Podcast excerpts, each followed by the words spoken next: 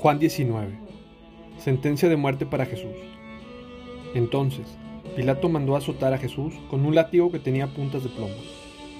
Los soldados armaron una corona de espinas y se la pusieron en la cabeza y lo vistieron con un manto púrpura. Viva el rey de los judíos, se burlaban de él mientras lo bofeteaban. Pilato volvió a salir y le dijo al pueblo, ahora lo voy a traer, pero que quede bien claro que yo no lo encuentro culpable de nada. Entonces Jesús salió con la corona de espinas sobre la cabeza y el manto púrpura puesto. Y Pilato dijo, miren, aquí tienen al hombre. Cuando lo vieron, los principales sacerdotes y los guardias del templo comenzaron a gritar, crucifícalo, crucifícalo. Llévenselo ustedes y crucifíquenlo, dijo Pilato. Yo no lo encuentro culpable. Los líderes judíos respondieron, según nuestra ley, debe morir, porque afirmó que era el Hijo de Dios. Cuando Pilato oyó eso, tuvo más miedo que nunca.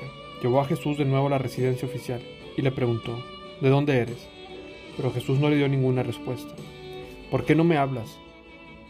Preguntó Pilato, ¿no te das cuenta de que tengo el poder para ponerte en libertad o para crucificarte? Entonces Jesús le dijo, no tendrías ningún poder sobre mí si no te lo hubiera dado desde lo alto. Así, el que me entregó en tus manos es el que tiene el mayor pecado. Entonces Pilato trató de poner en libertad a Jesús, pero los líderes judíos gritaron, si pones en libertad a ese hombre, no eres amigo del César. Todo el que proclama a sí mismo rey está en rebeldía contra el César.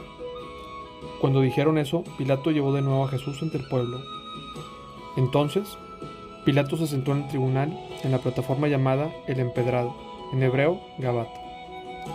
Ya era el día de la preparación para la Pascua, cerca del mediodía, y Pilato dijo al pueblo, miren, aquí tienen a su rey. Llévatelo, llévatelo, gritaban, crucifícalo.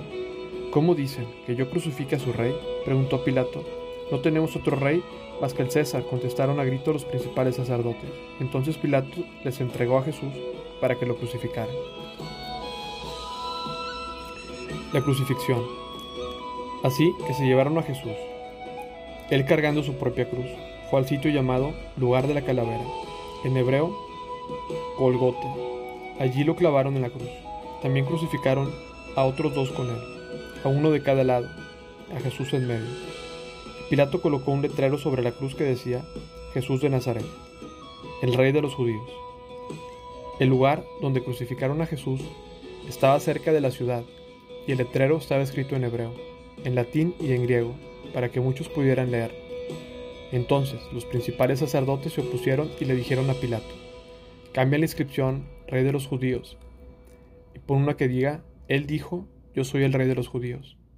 No, respondió Pilato, lo que he escrito, escrito está, y así se quedará. Una vez que los soldados terminaron de crucificarlo, tomaron la ropa de Jesús y la dividieron en cuatro partes, una para cada una de ellos. También tomaron la túnica, la cual no tenía costura y había sido tejida de arriba abajo en una sola pieza. Así que dijeron, en lugar de rasgarla, tiraremos los dados para ver quién se la queda.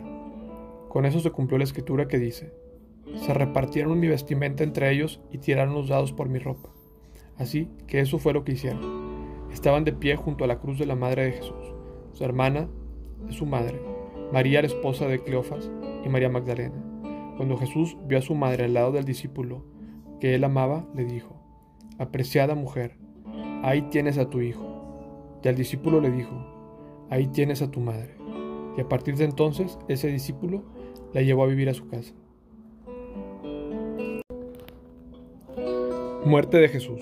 Jesús se ve que su misión ya había terminado, y para cumplir las escrituras dijo, tengo sed. Había allí una vasija con vino agrio. Así que mojaron una esponja en el vino y la pusieron en una rama de hisopo y se la acercaron a los labios de Jesús. Después de probar el vino, Jesús dijo, Todo ha terminado. Entonces inclinó la cabeza y entregó su espíritu.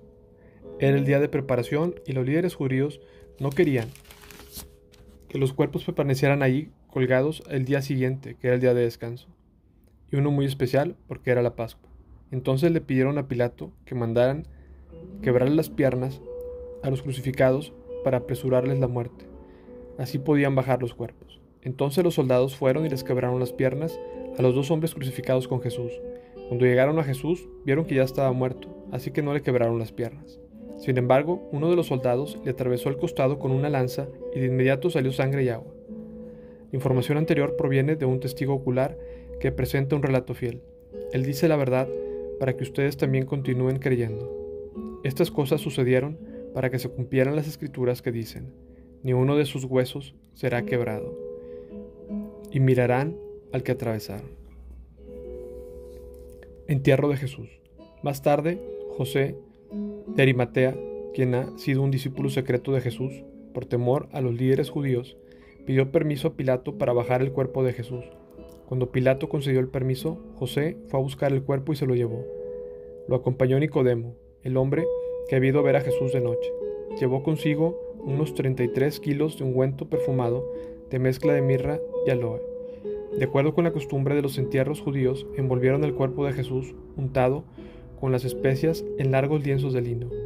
El lugar de la crucifixión estaba cerca de un huerto donde había una tumba nueva que nunca se había usado, y como era el día de preparación para la Pascua judía y la tumba estaba cerca, pusieron a Jesús allí.